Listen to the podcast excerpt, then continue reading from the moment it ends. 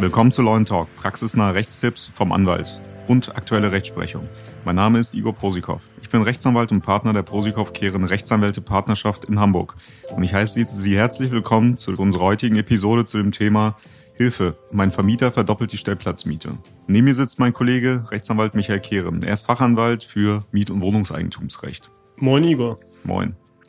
So, die Folge werden wir jetzt mit dem Untertitel äh, aufnehmen. Kurze Erstberatung, weil das wirklich nur eine kurze Folge, aber zu einem interessanten Thema wird. Und zwar muss man sich eine Verdoppelung seiner Stellplatzmiete oder Garagenmiete oder wie auch immer gefallen lassen.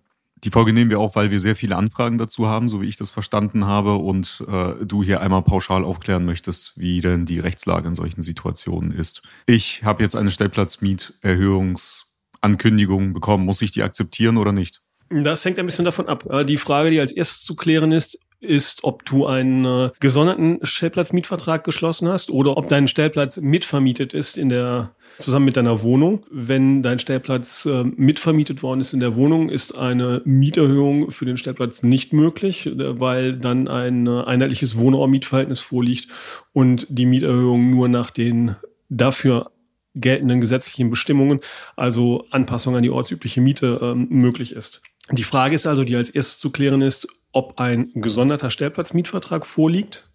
Und wenn das der Fall ist, dann ähm, muss geklärt werden, ähm, ob der Mietvertrag selbst eine Regelung zur Mieterhöhung enthält.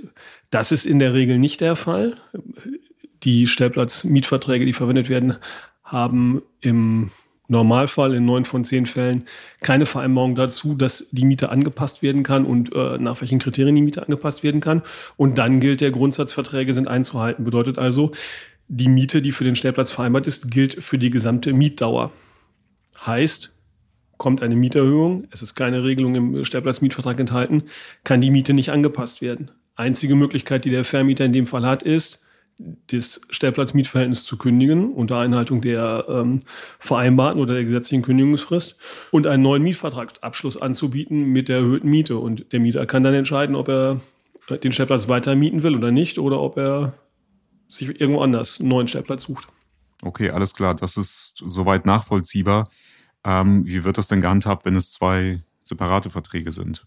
Du meinst die Konstellation, in denen äh, der Mieter einer Wohnung einen Mietvertrag über die Wohnung hat und einen weiteren Mietvertrag über den Stellplatz. Ja, exakt. Da kommt's genau, da kommt's ein bisschen darauf an. Hier kann trotz der Tatsache, dass zwei Verträge abgeschlossen worden sind, rechtlich gesehen ein einheitliches Mietverhältnis über Wohnraum vorliegen.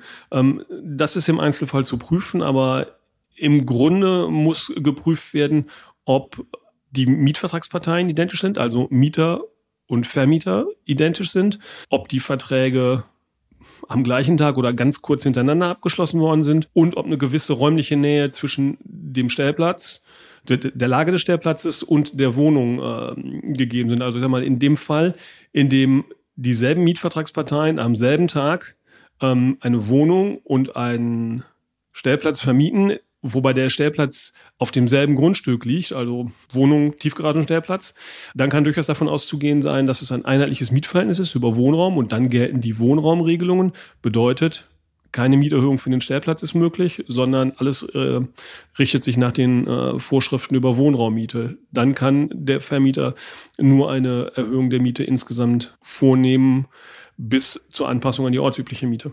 Michael, vielen Dank für die kurze Erstberatung. Das war sehr aufschlussreich. Bitte, gern geschehen. So, und Sie können jetzt, ähm, wenn Sie noch weitere Folgen ähm, zu rechtlichen Fragen und Themen hören möchten, können Sie unseren Podcast sehr gerne in Ihrer Podcast-App abonnieren. Äh, diesen Podcast auch gerne bewerten auf iTunes und Spotify. Falls Sie Themen haben, die Sie noch interessieren, schreiben Sie uns eine E-Mail unter kontakt at lawandtalk.de. Vielen Dank, dass Sie uns zugehört haben und wir hören uns gleich in der nächsten Folge. Bis dahin. Bis dahin.